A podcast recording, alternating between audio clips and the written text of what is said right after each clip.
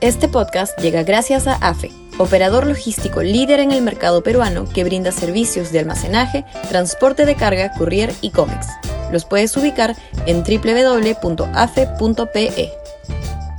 Y también gracias a Universidad Católica, número 1 en Perú y 12 en Latinoamérica, según el ranking mundial QS 2023.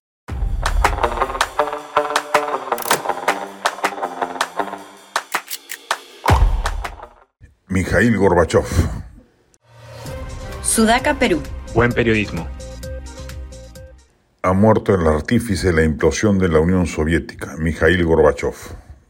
No produjo tal desplome por intención explícita, sino que las fuerzas políticas que desató terminaron arrasando con el modelo férreo y dictatorial que había gobernado Rusia y más de una decena de repúblicas bajo la brutal garra del comunismo moscovita.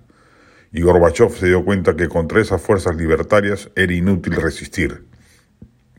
La perestroika y el glasnost que el último gobernante soviético desplegó sirvieron de piedra de toque para que Rusia y sus satélites recuperasen los márgenes de libertad económica y política que Occidente disfruta desde hace siglos, aun cuando lo que sucedió en Rusia fue que corruptos ex jerarcas del período comunista se transformaron en oligarcas multimillonarios que hasta hoy dominan la economía local.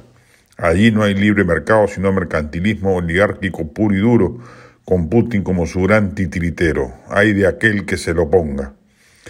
La historia deberá colocar a Gorbachev casi en el mismo sitial que Ronald Reagan, Margaret Thatcher y el Papa Juan Pablo II en la caída del comunismo soviético y la cortina de hierro. Es uno de los más grandes constructores de la libertad en el mundo. Muchos países que hoy gozan de democracia y relativas libertades se lo deben en gran medida a esa alienación de personajes comprometidos con el final de la Guerra Fría y la caída del leninismo-estalinismo del país más grande del mundo.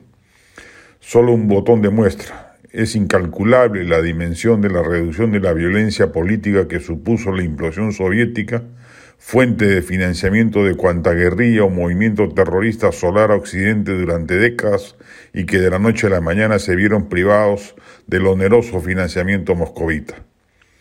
No lo quiere mucho en la Rusia actual a Gorbachev. Vladimir Putin, sin lugar a dudas, lo desprecia, tildándolo de ser el responsable del hundimiento del paneslavismo que los rusos han cobijado aún desde antes de la llegada del comunismo a esos lares. Ha sido el occidente liberal que mejor ha recordado y rendido homenaje a Mikhail Gorbachev, un líder cuyas circunstancias lo encanamaron en la cumbre de la historia y que supo responder a las mismas. En la Rusia corrupta, mercantilista y oligárquica del inefable Putin se le denosta, lo que, visto los hechos, es quizás su mayor condecoración. Y sobra decir que no sorprende el silencio abrumador sobre el hecho de la, de la liputiense izquierda peruana, cuya evolución liberal ha demostrado ser una farsa, colocándose en un lugar político deleznable del que difícilmente va a poder volver.